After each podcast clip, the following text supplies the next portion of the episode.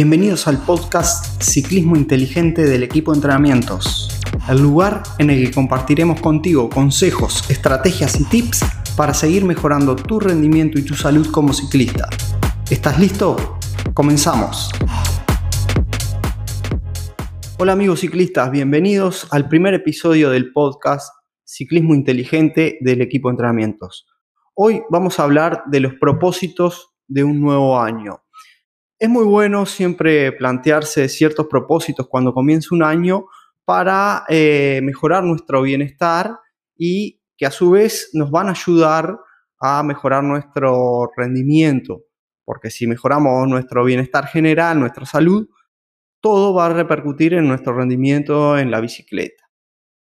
Por eso hoy te queremos presentar seis propósitos que son los que nos gustaría que trabajaras este año para que solo trabajando eso logres mejorar tu rendimiento y tu salud.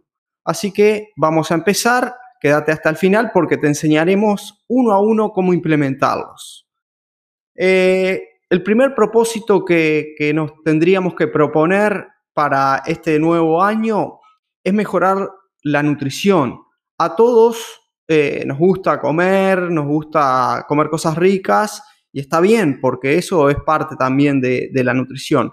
Pero siempre tenemos algunas cositas que podemos arreglar. Entonces, podemos proponernos, por ejemplo, comer más frutas o más verduras o comer menos carne roja.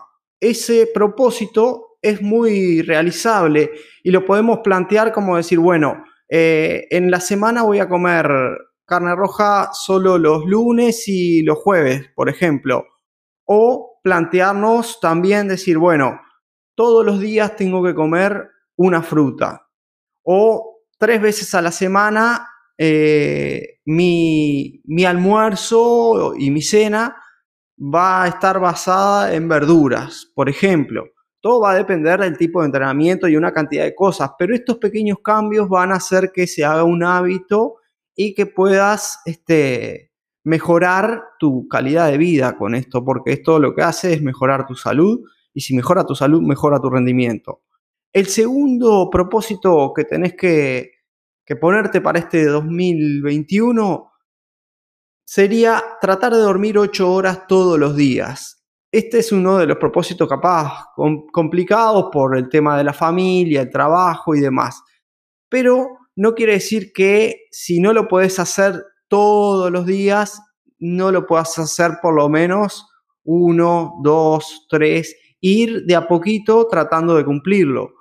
¿Cómo podés instrumentarlo? Lo que tenés que hacer es ponerte una hora fija para ir a dormir y tratar de respetarla al máximo, por lo menos un día. Después pasas a dos días y así vas progresivo y capaz que llega un momento que podés dormir los siete días de la semana, ocho horas, y eso sería espectacular porque mejora mucho tu funcionamiento, tu forma de pensar y una cantidad de beneficios que tiene el descanso, no solo para el ciclismo, sino para la vida en general. Ocho horas es la cantidad de horas que tendrías que dormir para poder llevar a cabo una planificación de entrenamiento seria. Por eso es que proponemos dormir 8 horas.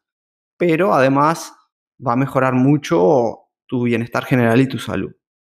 El tercero es entrenar la fuerza. ¿Por qué ponemos este objetivo? Porque el entrenamiento de la fuerza en el ciclismo está un poco descuidado y la mayoría de, de los ciclistas no lo realiza y es una pata fundamental del rendimiento.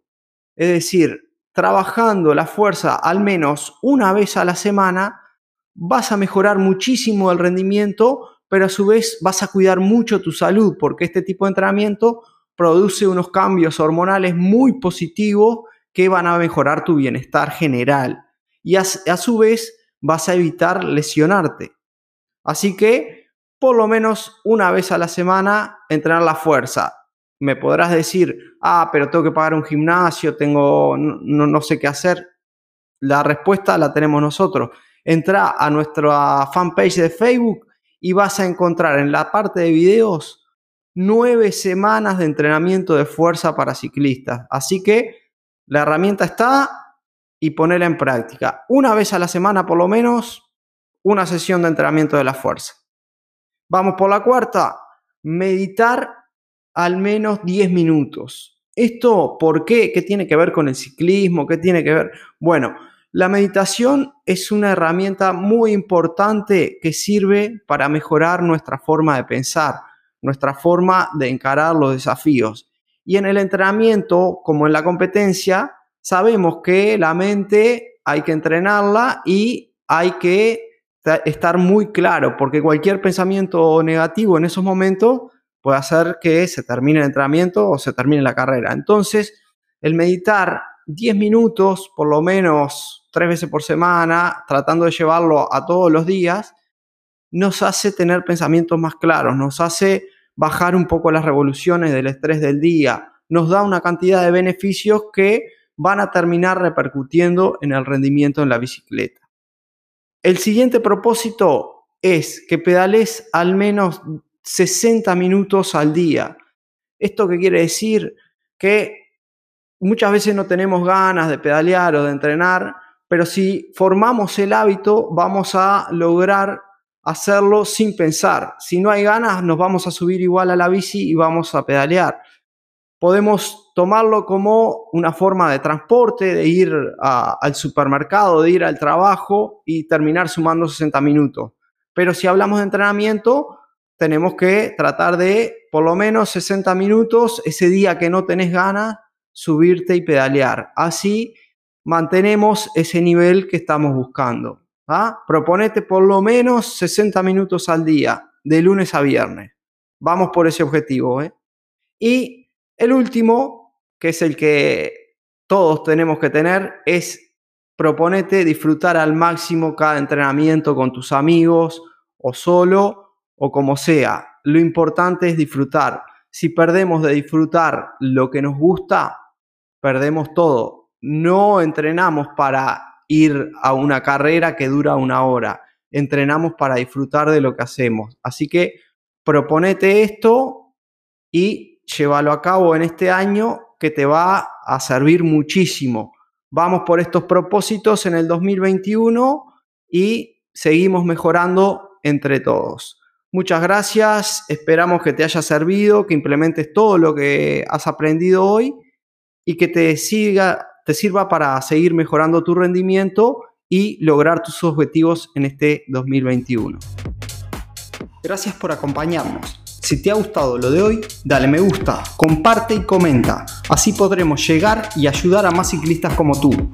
Te esperamos en el próximo episodio y hasta entonces nos vemos en las redes.